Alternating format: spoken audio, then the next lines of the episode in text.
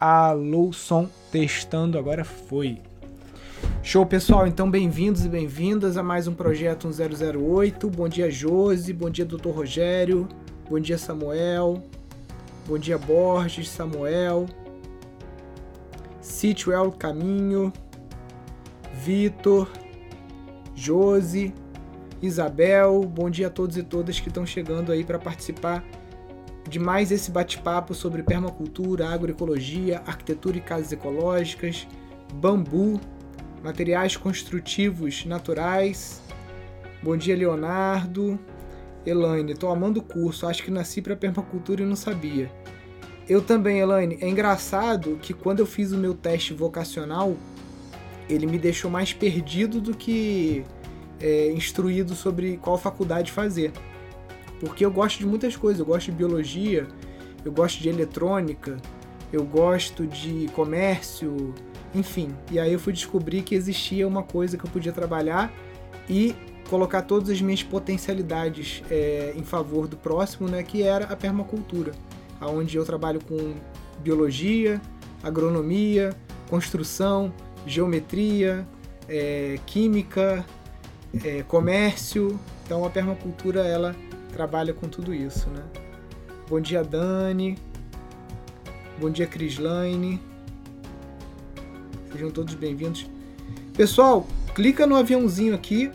Vou clicar também e vamos chamar a galera aqui para nossa live. Chama aí. Vamos lá, tô chamando aqui. Clica 4, 5 amigos, 10 amigos e chama aqui para nossa live. Só clicar em enviar, enviar, concluir. Show, já temos aqui nossa primeira pergunta. O Antônio, que está participando aqui quase todo dia, né, Antônio, com a gente. Obrigado aí pela sua atenção.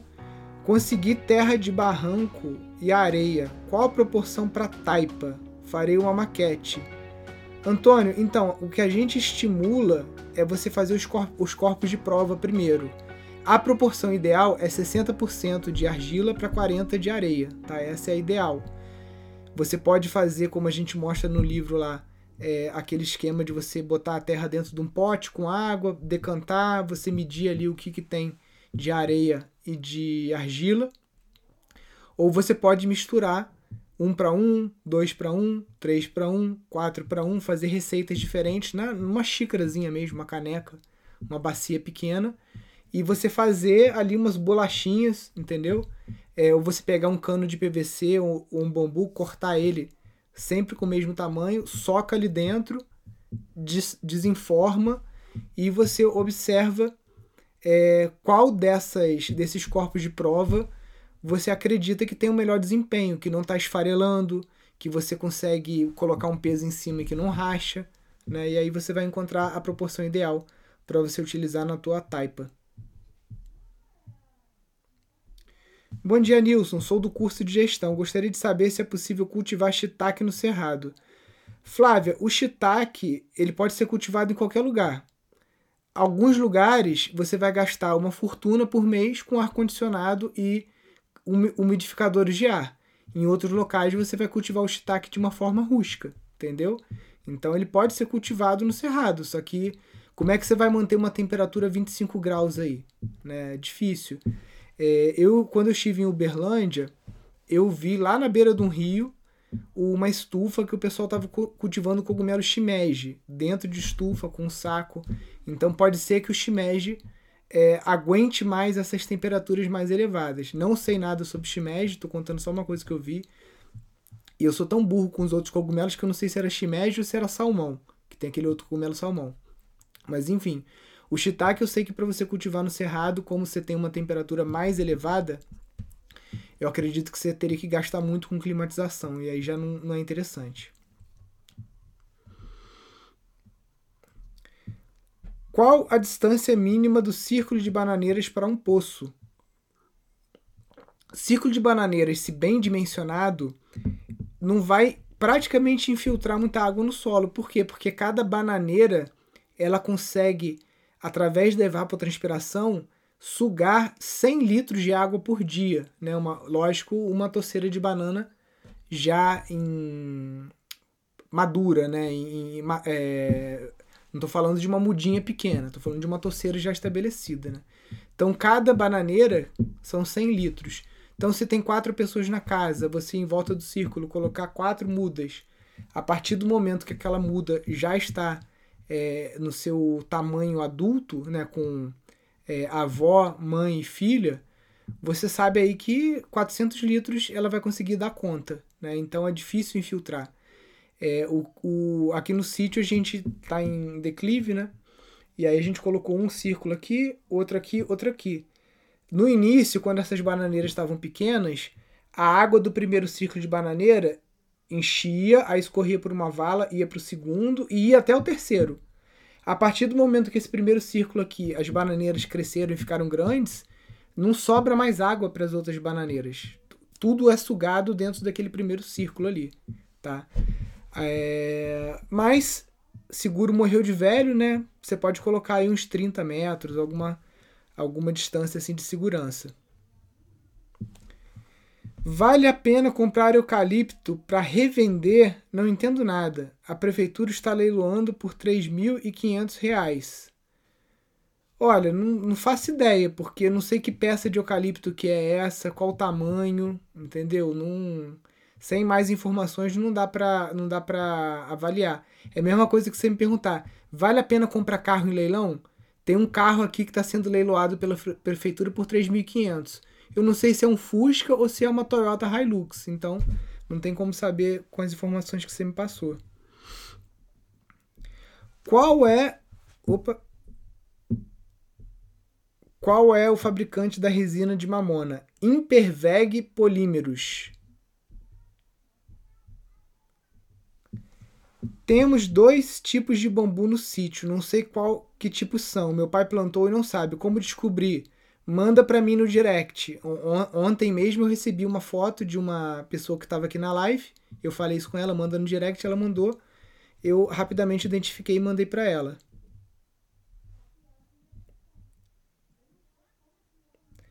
Urina sem fezes é tido como águas cinzas? Milene, boa pergunta, hein? Boa pergunta. Eu vou, para não te responder qualquer coisa, eu vou perguntar para o Guilherme Castanho, para o Léo Adler, porque sinceramente eu não sei se a urina pode transmitir patogênicos, entendeu? Porque o problema das fezes é que a gente pode ter até esporos de vírus e é, vermes, uma série de coisas nas fezes. Na urina, como não é a minha área, eu não sei. Eu vou perguntar lá para o professor do curso e aí te respondo amanhã.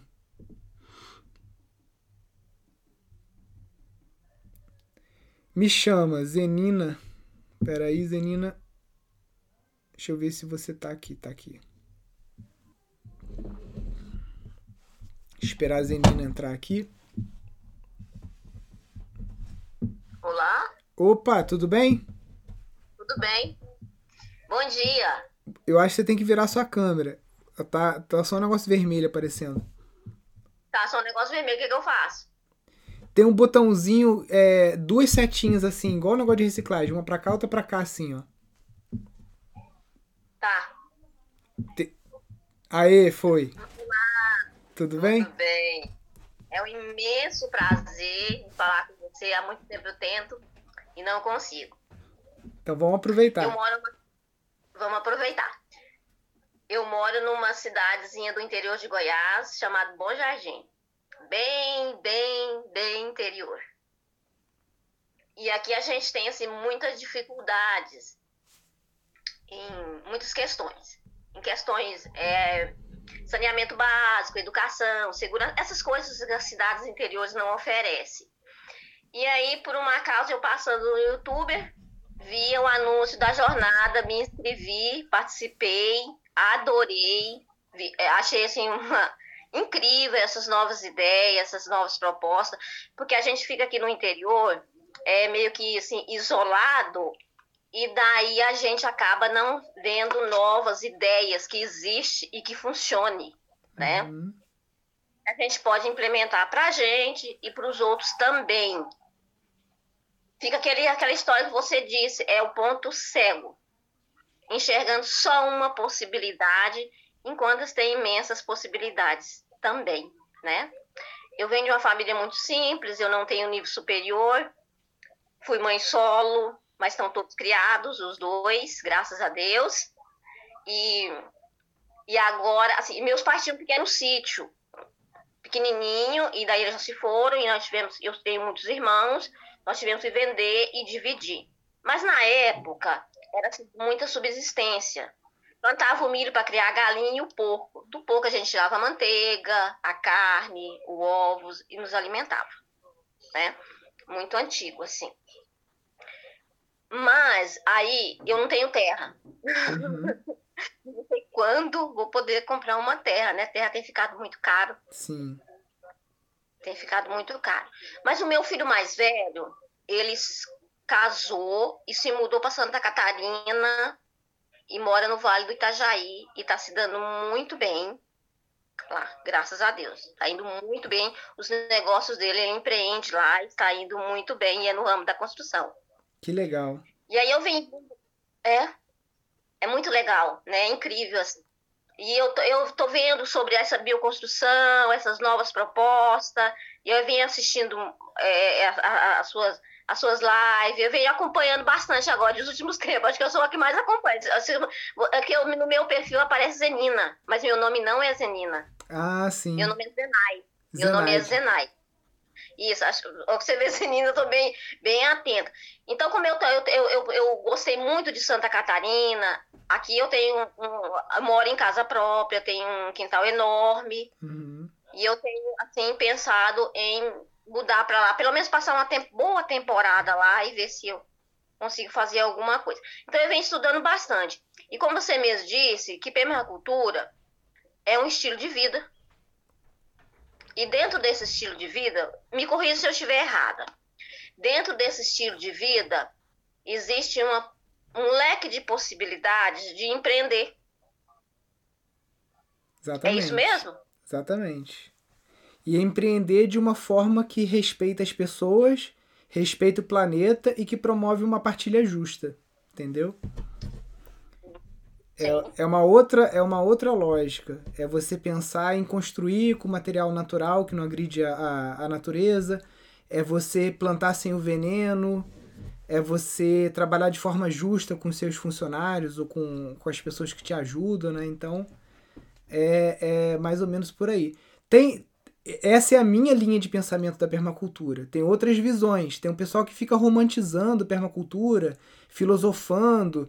Isso, para mim, desculpa a palavra, é só punheta mental, entendeu? O que a gente tem que pensar naquilo que melhora a qualidade de vida das pessoas, que dá é, a, a, abrigo para quem está precisando, que dá comida para quem está precisando, que dá emprego para quem está precisando, né? Então, é, a minha linha de trabalho é bem prática não é de ficar filosofando sobre a permacultura, sobre é o que que essa metodologia pode ajudar o agricultor familiar, pode ajudar o pequeno produtor, é, pode fazer as pessoas melhorar de vida e ao mesmo tempo que a gente preserva o planeta, porque senão os nossos netos e, e bisnetos vão cobrar da gente, né? O que foi que a gente fez, né? É, é, é, assim, é que no caso a gente acaba sendo uma, uma semente, né? A gente tem que ser uma semente hoje uma semente. É. Porque eu já, eu já tenho 40 anos, então. Não que eu vou morrer agora, imagina. Sim. Mas não que eu acho que 40 anos é a idade muito. Não, imagina. Eu, eu, quando eu nasci, minha mãe tinha mais de 40 anos. Sim. E. né? Ah, eu, tô com, eu tô com 39 e tive uma filha agora também. É, pois é. Eu, eu nasci, minha mãe já tinha mais de 40 anos. Na, na época Sim. foi uma coisa assim é impossível até para ela mesma acreditar uhum. que vinha né, alguém, veio eu, cheguei. Mas nós somos uma semente agora, né? Agora temos que ser semente, temos que plantar. Sim. E, e tentar pelo menos frutificar, que eu não sei se nós vamos ter tempo de frutificar, é. porque como é um passo a passo, a permacultura, esse, esse novo, essa nova visão de vida, esse novo estilo de vida, assim, ainda está muito acho que nós vamos plantar e vamos tentar pelo menos colher, né? Tentar dar fruto, pelo menos tentar dar fruto. É. Se não conseguir dar fruto, pelo menos ser uma árvore. É porque, na verdade, essa semente, ela começou lá na década de 70, né?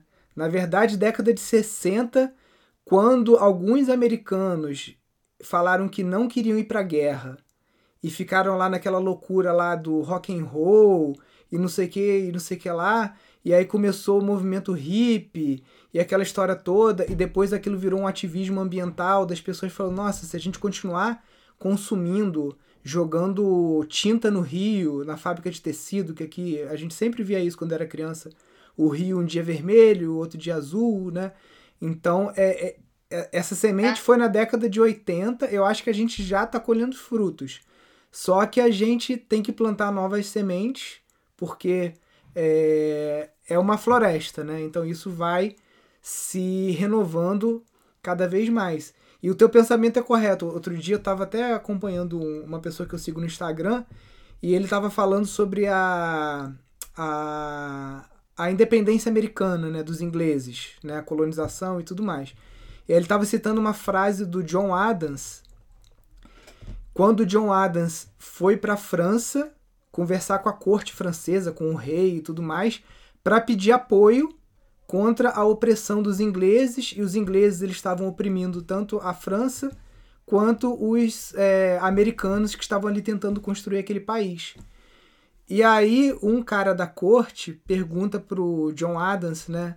Ele estava vindo ali da, do continente novo, né? Daquele tipo assim, era um continente que estava sendo desbravado, né? O pessoal da Europa, aquilo ali era tipo a Amazônia, né? Uma selva, o que que tem ali, né? Uma, é um lugar totalmente sem cultura, só com povos primitivos, índios, né?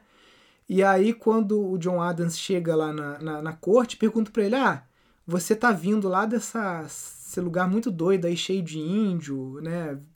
É, não tem nada lá. Você já aproveitou que você está aqui na Europa para você ir nas óperas é, ouvir é, a música, visitar os nossos museus, é, ver o balé e, e perguntar isso para ele, né? Aí ele se vira para essa pessoa e fala assim: Bom, eu tenho que aprender duas coisas agora nessa vida: política e guerra. E aí, se eu aprender bem política e guerra, os meus filhos vão poder estudar agricultura, matemática e filosofia.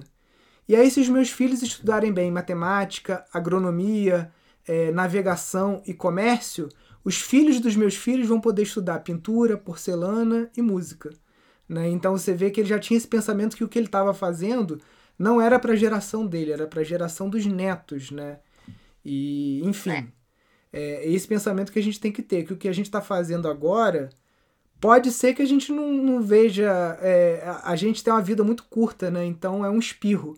Então a gente só fica nisso, ah, o presidente ruim, o presidente bom, ou, roubalheira, ou não sei o que, e não sei o que lá, e parece que tá tudo a mesma coisa, mas não tá a mesma coisa. As pessoas estão ganhando consciência. Então daqui a duas gerações, eu acho que as coisas vão ser muito diferentes. É, e, e, exatamente, exatamente, você tem toda a razão, concordo com você plenamente. E, a, e o seguinte é esse, e agora com o meio de comunicação que nós temos, para você ver, eu tô aqui numa, em Goiás, numa.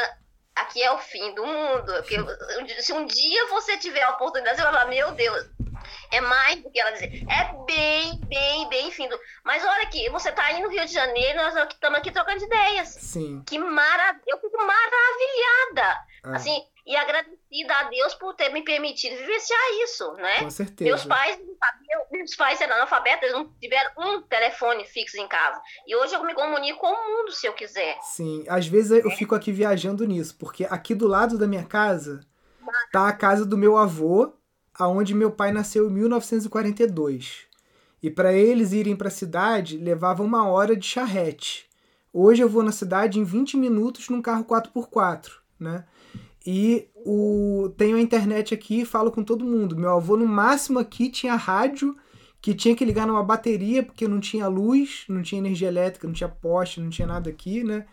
Então eu fico viajando, caramba, será que meu avô é, pensava que aqui no sítio, aqui nesse local, a gente ia ter internet, estúdio, é, tudo isso né, que tem hoje por aqui e, e é impressionante. Agora você fica imaginando o que, que vai ter daqui a 50 anos, daqui a 100 anos, né? Nesse Será, né? nossos. É. Eu fico, é, brin eu fico, fico brincando com a minha esposa que a, a, a, nossa filha vai para a cidade de drone, né? Não vai ser de carro. É, põe em cima, né? Põe em cima e vai pra escolinha. É, é. O endereço e deixa lá. Deve ser, deve ser bacana ter filho assim. Vai ser bacana. é muito bom. É. Mas muito prazer, Zenaide. Bom Jardim. Aqui do lado da cidade tem uma cidade chamada Bom Jardim. Eu já visitei duas Bom Jardim. Bom Jardim de Minas, Bom Jardim aqui do lado. Quem sabe a terceira Bom Jardim vai ser por aí quando a gente começar com o nosso projeto Pindorama na Estrada. Aqui é Bom Jardim de Goiás. Bom Jardim de Goiás. Eu, é, eu fico a 36 quilômetros da divisa de Mato Grosso. Uhum. Uma cidade aqui bem bastante. Aqui, tem uma cidade bem famosa, já apareceu até na, na Globo, no Globo Repórter, chamada Barra do Garças. Ela é Uhum. muito famosa por questões turísticas do Rio Araguaia, né? Sim. Eu fico bem. Eu fico a 25 quilômetros, assim, para uma outra estrada. Eu fico a 25 quilômetros do Rio Araguaia. Nossa. Mas aí voltando, voltando lá para meu, lá para Santa Catarina e para permacultura, Uhum. eu, pre- eu não eu não me inscrevi no curso seu, Uhum. comprar o teu curso, eu me inscrevi na jornada, mas não me inscrevi no curso. Porque quando eu assisti a- aos 11 passos, eu percebi que eu preciso me organizar primeiro. Uhum. Porque se eu não me organizar, eu não tenho como oferecer nada para alguém. Uhum. Como que eu vou organizar a vida de alguém se a minha está bagunçada? Sim. Não tem como. Então eu Uhum. comecei agora a organizar a minha vida financeira, comecei a organizar o meu quintal que é grande, já comecei organizando o meu quintal, até para ser uma vitrine. Sim. Porque se alguém me perguntar, dizer, mas como é que sua vida? Como é que eu vou contar que é minha vida? Não, meu quintal tem uma planta, tem um pé de abacate que produz bastante, realmente produz. Tem um outro pé de jaca também que dá uma jaca maravilhosa. Mas não é só isso que, as pessoas, né? Eu tenho que ter um, um projeto, eu tenho que ter convencer a pessoa que eu tenho capacidade para esse conhecimento. E voltando lá para Santa Catarina, como vocês mesmos disse, eu tenho estudado, a permacultura também pode ser implantada na zona urbana. Isso não Sim. é pra, só para sítio. Exatamente. Então eu pretendo, eu pretendo buscar bastante informação e talvez no meio do ano eu faça o curso e eu com meu filho, que ele já tem uma empresa só, tá bem firme lá, já bem conhecida, eu implanto a permacultura lá na zona urbana, oferecendo um serviço a mais na empresa dele. É, tem um aluno Quem nosso. sabe certo. Tem um aluno nosso que é de Belo Horizonte e ele é engenheiro arquiteto e ele estava construindo um, é, tava fazendo um projeto, ele me mandou as plantas de um prédio e esse prédio tem tudo que a gente fala aqui, biodigestor, é, geração de energia através da água que desce pelos canos de quem está tomando banho lá a 30, 40 metros de altura, que a água desce com uma pressão danada, né? É, teto Sim. verde, reaproveitamento de água, tananã. Então eu falei assim, caramba, olha só que legal, né? O, o- a permacultura saindo. Porque, voltando para a história da, da semente, da década de 70 e tudo mais, em 2013, aqui no curso de permacultura, só vinha hippie e estudante de biologia. E 2020, que foi a última turma de permacultura que a gente teve aqui, a gente tinha na turma advogado, médico, é, pessoas do exército, da aeronáutica, é, é, juízes, juízas, é, e lógico, obviamente também, estudantes e tudo mais. Então você vê que. Por isso que eu falei que a gente já está colhendo fruto, porque aquilo que era só do movimento hippie e que era só do movimento muito alternativo, hoje já interessa todo mundo. E o movimento hippie foi muito discriminado, né? Sim, Era os exatamente. vagabundos, vagabundos que não trabalhavam. Aí Exatamente. eles não trabalham. É, então, por exemplo, a permacultura, que poderia ser considerada uma coisa que é, vamos colocar num papel bem coisa, uma coisa de esquerda, digamos assim, né? Ah, porque fala de partilha da terra, fala de agricultura sem veneno, tananã, tananã. Hoje temos muitos alunos e amigos que têm uma visão mais de direita e que gostam da permacultura, gostam da agroecologia e estão participando do curso. Então eu acho que a permacultura conseguiu romper essa, essa esse gueto, essa bolha de não, para você praticar permacultura, ou você tem que ser hippie, ou tem que fumar maconha, ou você tem que abdicar do dinheiro, ou você tem que abdicar de uma vida é, confortável, ou que você tem que abdicar de empreender, você tem que ser hippie e morar numa ecovila. E não é isso, né? A permacultura ela não veio para esse propósito, ela veio para o propósito de melhorar a humanidade. Exatamente. Né? Subsistência, mas de uma forma organizada. Isso aí. Subsistência e Né? gerando excedentes, que é a permacultura aqui que ela trabalha. Obtenha um rendimento, né? E é, é, se você colocar todos os princípios da permacultura em prática, o que, qual é o, o, o efeito colateral disso, a consequência final, que o Bill Mollison fala? É você trabalhar quatro horas por dia e você ter garantido o seu teto, a energia que você precisa para você cozinhar alimento, para você fazer tudo que você precisa, porque é gás, é energia elétrica, tananã, tananã, água limpa. Então você tem uma soberania energética, soberania alimentar, soberania de água é, é, é, moradia com quatro horas de trabalho por dia. Ah, Nilson, mas você está falando isso aí, é, tem nada a ver. Tá, então vamos pensar o seguinte: olha a situação econômica do Brasil hoje. As pessoas saem de casa, às vezes fica duas horas no trânsito dentro do ônibus para ir, duas para voltar. Mais oito horas de trabalho. Então a pessoa fica 12 horas fora de casa. E o que, que ela faz com esse salário? Ela paga a comida, o aluguel a conta de água, a conta de energia e só. Sobra alguma coisa? Não, não sobra. Então não é melhor você desenhar a tua vida num formato que você, ao invés de gastar 12 horas, você gasta 4. Você vai garantir a tua casa, a tua comida, tananã, tananã. Só que talvez você tenha que abrir mão de morar é, no centro da cidade. Você pode morar na cidade, mas você vai morar numa periferia, num terreno maior. Ou você vai morar numa chácara, ou você vai morar num sítio. Né? Você não vai estar ali no burburinho ali do centro, mas você com 4 horas de trabalho, você tem a mesma coisa que uma pessoa que trabalha 12 horas por dia. Tô certo ou tô errado? Porque no final das contas é isso. Tá correto.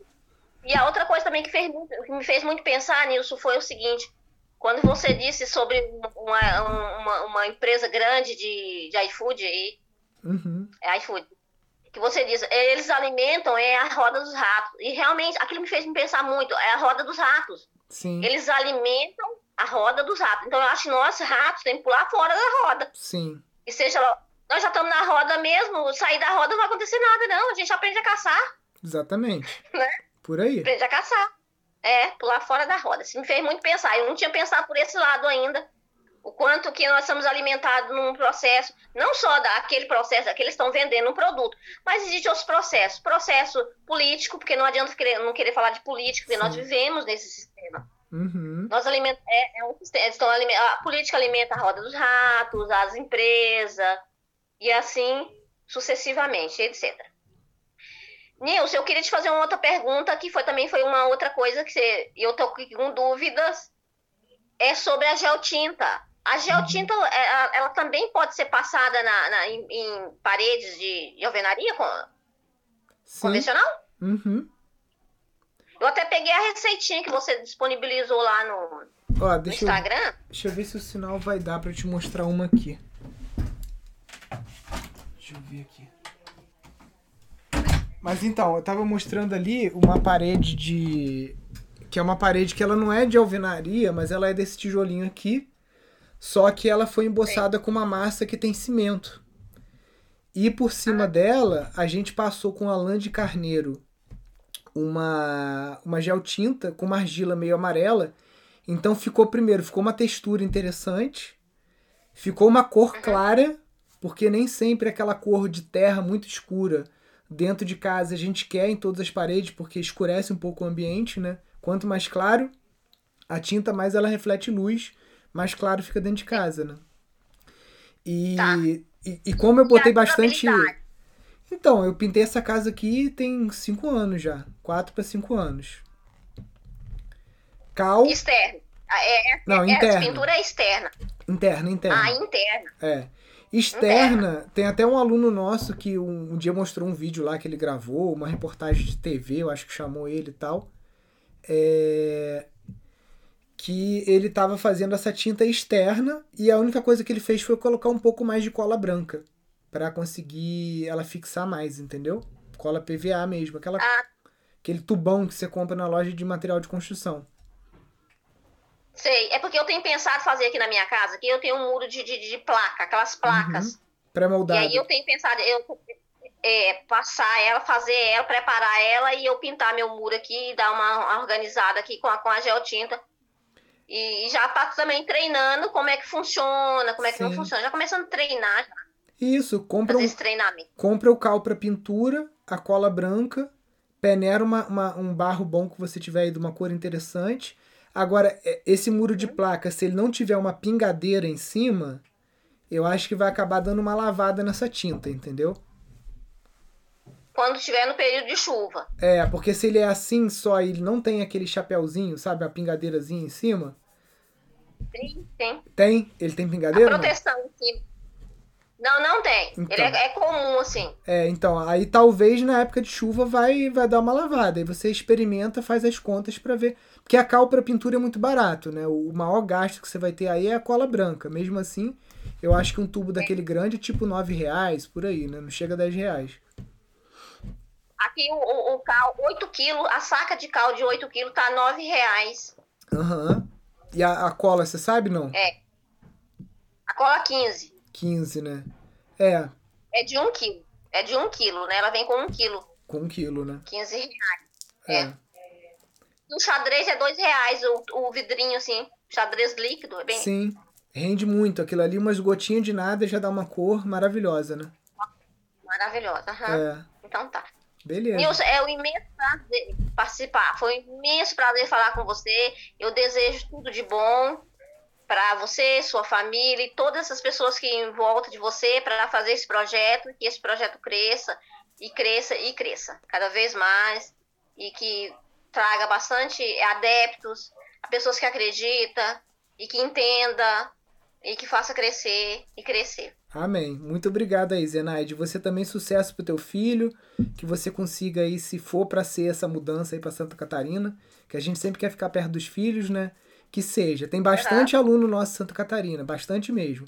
Você vai ter bastante colega lá para trocar ideia. É, eu, eu, gostei, eu fui, eu fui, gostei do povo, gostei do papo, gostei de Sim. tudo.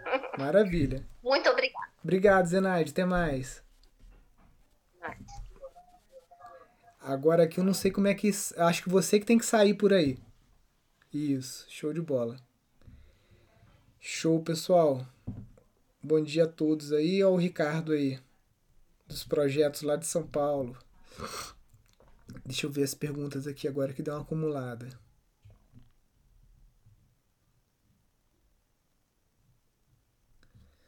Bom dia. Meus tios, 10 dias entre viagem e 3 dias vivendo no não sei se eu consegui entender sua pergunta. Acho que o corretor ortográfico deu alguma zoada aí no teu, na tua pergunta. No YouTube tem o projeto 1008, não é só ao vivo. Elisângela, toda toda a live que eu faço aqui do 1008, quando eu termino ela, ela fica gravada no IGTV, que é tipo o YouTube aqui do, do Instagram eu subo ela no YouTube para quem quiser ver depois. E eu subo também lá no, nos programas de podcast para quem quer ouvir, tá bom? Então toda live que eu faço aqui, ela vai para três lugares depois da gravação.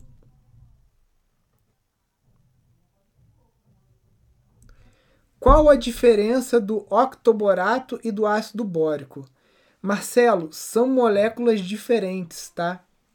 Eu também demorei para entender isso, fui conversando com o professor falecido professor Beraldo e outros especialistas de bambu aqui, é que o octoborato, e parece que existe uma forma de você fazer ele misturando sais de boro dentro da própria solução que você faz, o que, que acontece? Ele vira uma molécula de boro maior.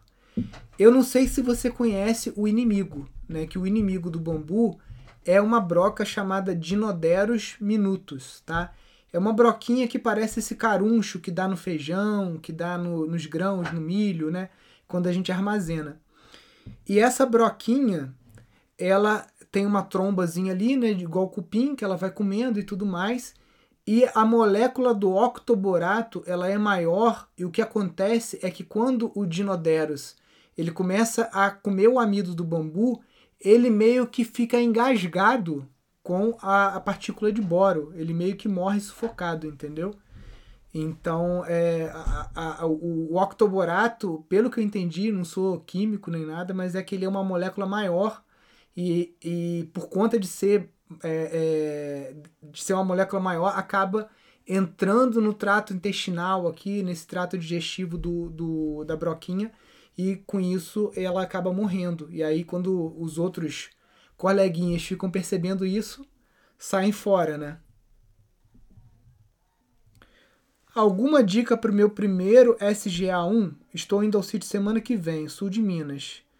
Olha, Zé, é uma coisa que eu falo né, aqui durante as lives, eu acho que no curso não está gravado, mas o SGA, primeiro, leitura da paisagem e plano de negócios, porque a, a, a, a, as intervenções que você vai fazer na paisagem do seu sítio e os elementos que você vai incluir dentro do seu desenho permacultural estão diretamente relacionados com os modelos de negócio que você vai implementar lá, tá?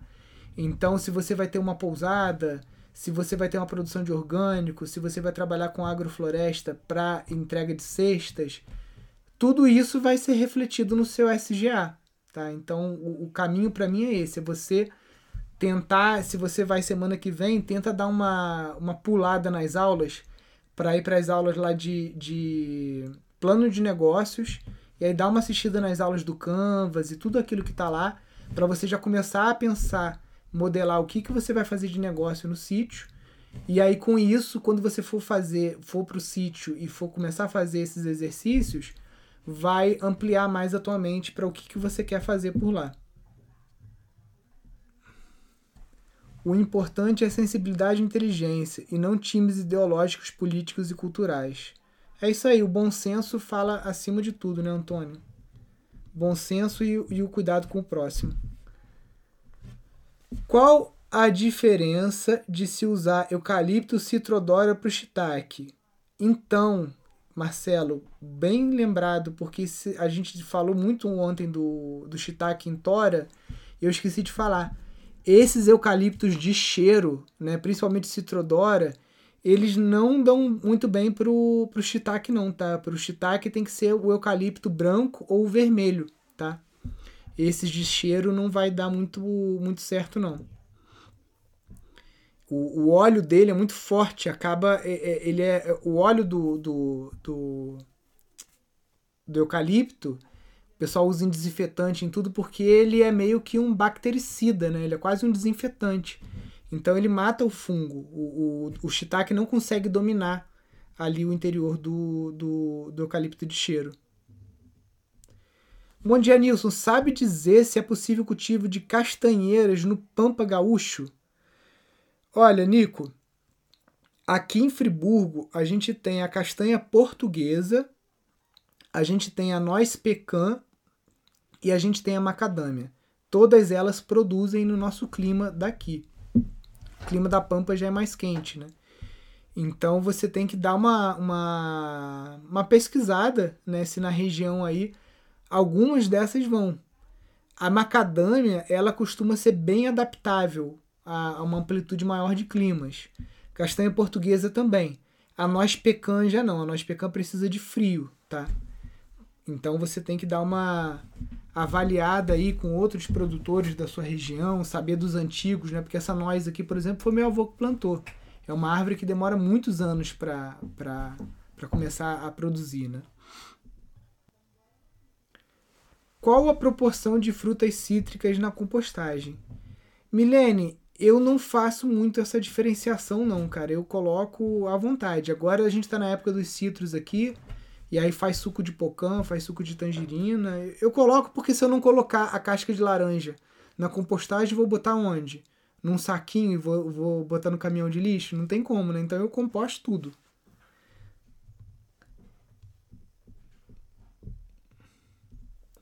As bananeiras não vão secar o poço se estiverem a 13 metros do poço? Olha, isso aí é, é, é lenda, porque a, a bananeira ela se, a bananeira ela desenvolve uma, uma doença quando ela tem um estresse hídrico de água demais. Então, por exemplo, se você planta a bananeira num charco aonde a água quase que aflora, é aquele lugar que você pisando de bota, você faz aquele splash, que você vê que tem muita água, ali a bananeira não vai bem. Ela fica com as folhas amareladas por estresse hídrico, excesso de água. Da mesma forma que a falta de água também estressa a bananeira e ela também não vai produzir bem. Então, o poço, quando a gente fala de poço, a gente está falando de uma água que está lá embaixo, numa, numa profundidade que a bananeira pff, não vai chegar lá, ela não tem raiz pivotante, entendeu? Condomínio Fazenda Real. É, veja as perguntas. Eu não, tô, não achei pergunta sua aqui nas caixinhas, deixa eu ver. Não consegui. Se você puder digitar a pergunta de novo aí. É... Ir aos fins de semana. O que posso fazer nesses dias? Deixa eu ver se tem alguma outra complemento disso ou se é tudo. Ah, comprei um terreno de 118 por 30. Ele só tem mata e alguns pés de mandioca. Só poderei ir nos fins de semana. Tá, entendi. É, olha, condomínio Fazenda Real, não adianta passar e-mail aqui, nada, porque tem como anotar. Você, você pode mandar um e-mail pra gente, ou mandar um direct. Mas eu não tenho como parar aqui para anotar e-mail. É, comprei um terreno de 118 por 30, ele só tem mato. Então, se você só vai nos finais de semana, você pode começar a fazer uma compostagem, você reunir o teu resíduo orgânico e quando você for para o sítio, você levar corta esse capim e já começa a fazer as suas pilhas de compostagem. Conforme você vai cortando esse capim e esse mato, você também pode entrar com adubação verde. Né? Então, se preocupa agora em fazer a leitura da paisagem e melhorar o teu solo. Tá? Não se preocupa muito o que, que você vai fazer, é, vou comprar mil mudas e vou plantar. Vai com calma. Soluções pequenas e lentas, como a gente fala na permacultura.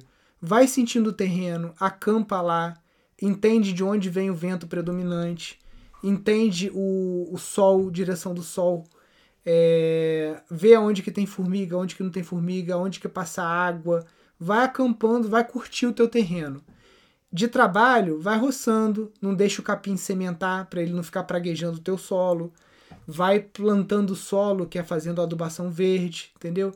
E aí, ano que vem, você pensa de novo aí o que, que você vai fazer. Passa um ano ali curtindo, vendo sem pressa, para você não, não na afobação acabar construindo no lugar errado, fazendo um sistema agroflorestal no lugar errado. Se você está começando agora, se você não é aluno nosso, vai com calma, vai se planejando primeiro para você não cometer erros ali que mais para frente podem acabar te custando caro. Como podemos fazer para conscientizar os moradores aqui para viverem de forma sustentável? Olha, é um desafio, tá? Eu imagino que você está falando. Deve ser pessoal que joga lixo, né? Aqui a gente tem na, na estrada, a gente tem um problema sério do pessoal da cidade vir desovar lixo aqui, porque a nossa estrada é muito perto da cidade.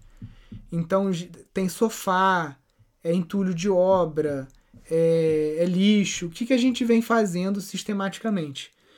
Primeiro, construção de lixeiras altas para os cachorros não abrirem os sacos é, paisagismo, porque a beleza ela acaba é, a beleza ela meio que intimida a porcaria. Se você faz, a gente fez uma, um, um cimentadozinho, colocou a lata de lixo, encheu de bromélia de plantas em voltas. O pessoal fica com vergonha de jogar o lixo no chão como faziam antes, né? É, colocamos várias placas falando que é proibido jogar lixo, que é um crime ambiental e que os infratores serão punidos na força de lei. Colocamos artigo e tudo. Colocamos algumas câmeras também para inibir. Então a gente vai fazendo pelos dois lados, entendeu? Pelo lado da, da ameaça, pelo lado da beleza, e, e quando a gente está na estrada e vê alguém jogando lixo, eu não falo uma palavra, eu só desço do carro, bato foto da pessoa, bato foto da placa e entro no carro, a pessoa fica assim, né? Fala assim, que é isso? Maluco no carro preto, o cara desce, tira foto da minha placa e tira foto da minha cara, né? Vai dar merda, nunca mais eu volto aqui, entendeu? Então, eu trabalho com várias, várias, várias estratégias.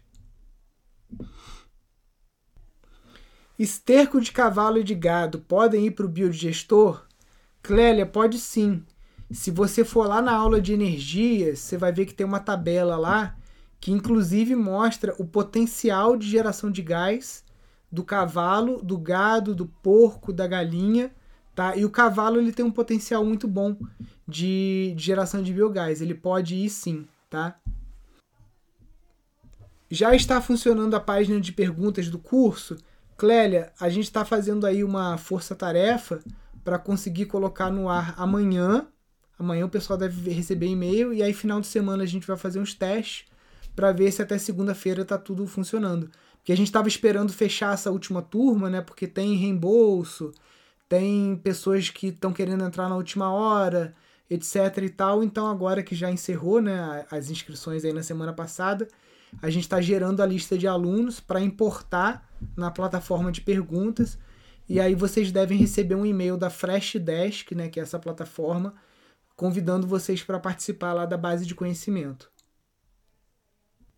Então, com relação à utilização dos recursos naturais de forma não sustentável, condomínio fazenda real, é, cara, isso aí é um trabalho de formiguinha, né? É educação ambiental, é mostrar outras estratégias, mostrar outras possibilidades, mostrar a agrofloresta, mostrar a construção natural, mostrar uma gestão hídrica eficiente. Basicamente é você. Sabe, sabe o, o que funciona? É em vez de você aquele, ser aquele chato que quer catequizar todo mundo e ficar apontando o dedo e ficar enchendo o saco, você fazer. Então faça você, seja o exemplo, mostre o que você está fazendo e aí quem sabe as pessoas vão seguir o que você está fazendo, né? É, o, o, não interessa o que você fala, foda-se o que você fala. O que interessa é o que você faz, entendeu? Então, se você utiliza os recursos de forma sustentável e as pessoas veem um exemplo, veem que você está conseguindo gerenciar o seu empreendimento utilizando recurso natural, de forma ecológica, está tendo um crescimento, está tendo saúde e está respeitando a natureza, as pessoas vão te copiar. Agora, se você é aquele chato que fica passando sermão no vizinho, o nego vai cagar para você, entendeu? Nilson, é necessário usar a água da chuva bombeando para caixa separada para descarga, tendo biodigestor? Não, não é necessário, tá? É porque, vamos lá, tudo depende de como funciona. Se a sua captação de água de chuva, tua casa é de dois andares, ou você, você tem uma casa e você tem um barranco atrás da casa, que é o que eu tenho aqui, e essa água de chuva ela vai estar tá num nível superior aos vasos sanitários, essa água pode ser direcionada para os seus vasos sanitários, para aquelas caixas acopladas, é, simplesmente por gravidade, sem bombeamento. E aí você dá descarga, essa água de chuva que foi para o vaso sanitário misturada com cocô vai para o biodigestor. Nenhum problema com relação a isso, tá? Se a tua casa é térrea, essa captação de água de chuva é subterrânea, é enterrada ou está no nível, no mesmo nível do vaso, não vai dar para ir por gravidade, você vai ter que usar uma bombinha. Existem bombas que têm um recurso de sensor, né, que quando a boia baixa do, do seu vaso sanitário, ele aciona, enche e desliga tudo sozinho, né? mas o melhor sempre é por gravidade, forma analógica, mecânica, porque essas coisas eletrônicas sempre dão algum tipo de pepino, né? E aí o cocô não desce. Então, se você conseguir fazer por gravidade, é melhor.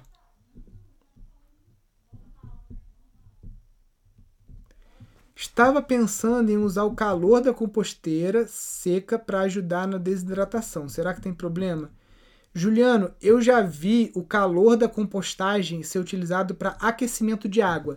Simplesmente o fato de você pegar aquela mangueira preta de borracha e enrolada e botar no meio da composteira, quando acontece o processo de fermentação, de compostagem, que chega a 70 graus, aquilo funciona como uma serpentina e aquece água. Para desidratação, a não ser que você esteja vendo alguma coisa que eu não estou vendo, ou você seja um professor pardal, eu ainda não vi uma forma de fazer isso, né? Porque sem fio vergalhão ali, tá bom, o vergalhão esquenta. Mas como que você vai aproveitar esse calor do vergalhão quente para desidratar o alimento, né? Não sei. Se você tiver alguma ideia, compartilha comigo aí que eu fiquei super curioso.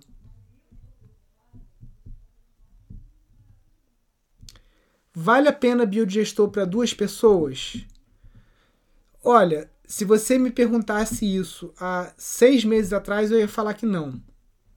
Porque né, é, o biodigestor de alvenaria ele requer uma mão de obra especializada para fazer, a não ser que você seja um bom pedreiro e você consiga fazer a, o domozinho de tijolo, né, que é uma coisa complicada de fazer, só um pedreiro habilidoso consegue fazer. É, o custo é muito baixo para você fazer um biodigestor para duas pessoas. Você vai usar um anelzinho de 50 centímetros de um metro né, de concreto e vai usar um pouquinho de tijolo para fazer em cima. Então o custo é muito baixo. mas a produção de gás também vai ser muito baixa, né? Cada pessoa tem um potencial de produzir o, a quantidade de fezes que a gente produz, que é cerca de 400 gramas por dia, isso gera 15 minutos de biogás. Então, duas pessoas seria meia hora de gás por dia. Só que meia hora de um gás mais fraco calorificamente. Então, essa meia hora, na verdade, equivale a 20 minutos. É o tempo, talvez, de você cozinhar só um arroz. Então, é, vale a pena? Vale. Por exemplo, a cada cinco dias você tem duas horas de gás. Então, você já começa, consegue assar um pão, assar um bolo, né? fazer alguma coisa mais demorada com esse gás. É, vale a pena. E depois que o Léo Adler me apresentou o projeto da Solar Cities de você fazer o biodigestor com um container plástico e um custo e uma complexidade executiva muito menor do que o biodigestor de alvenaria, aí eu já estou achando que o biodigestor vale a pena até para uma pessoa, entendeu? Porque não é só cocô que pode entrar ali. Casca de banana, tudo que se gerar de resíduo orgânico, você pode colocar lá para dentro também. Quem come carne Parece que a gordura ajuda muito na produção de gás também. Então, se você. algum resto de comida, aquela capa de gordura que tem na carne e tudo mais, isso vai para o biodigestor também. Então, eu acredito que é válido em todos os sentidos, né? Ainda mais como experiência e como demonstração daquilo que pode ser feito é, com a permacultura.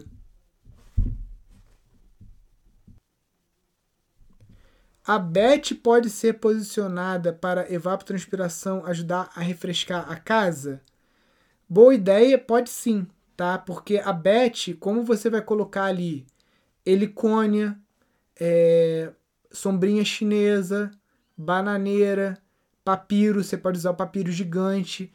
Isso gera aquele arzinho fresco, sabe? Da, que a gente sente quando entra num bosque e também gera até um sombreamento, né? Então, se você está numa região muito quente, é uma excelente observação que você fez. Pode sim ser utilizado como um ar condicionado natural movido a esgoto.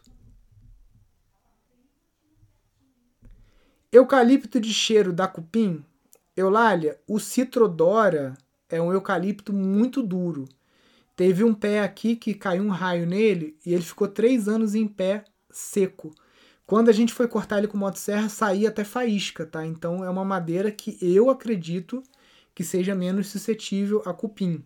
Muito menos do que o eucalipto branco, que a gente vê que o cupim ataca bem fácil.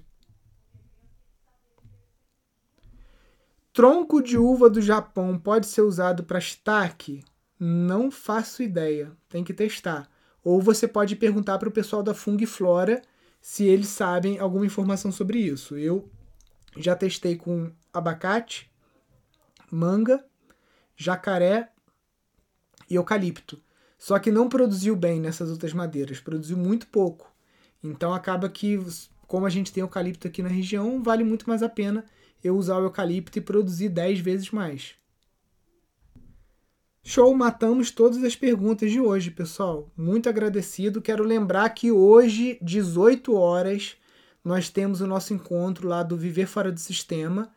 Hoje a gente vai entrevistar, vai dar uma consultoria para Ana Santos e o Christophe. É um casal lá de Portugal que é aluno nosso. Eles têm uma estação de permacultura num terreno pequenininho lá em Torres, né, que é uma cidade lá de, de Portugal. E eles construíram uma tiny house, tem galinha, Estão fazendo agora uns canteiros lá maravilhosos. Então acho que vai ser uma, uma live bem interessante. Eu vou estar tá lá tirando dúvidas deles e muitas dúvidas que eles têm podem ser dúvidas que você tem, principalmente no que tange a abordagem da permacultura para pequenos terrenos num clima temperado. Né? O clima deles lá é diferente do nosso aqui no Brasil em grande parte, mas eu acho que tem algumas regiões nossas aqui que tem um clima parecido. Tenho certeza que muita coisa do bate-papo que a gente vai ter lá pode talvez se encaixar. Então hoje, 18 horas no YouTube, a gente tem um encontro com os alunos do Viver Fora do Sistema, é o curso de gestão de empreendimentos sustentáveis, e amanhã, 10 e 8 da manhã, estamos aqui de novo. Se você não teve sua dúvida respondida, volta aqui amanhã, que amanhã a gente conversa de novo.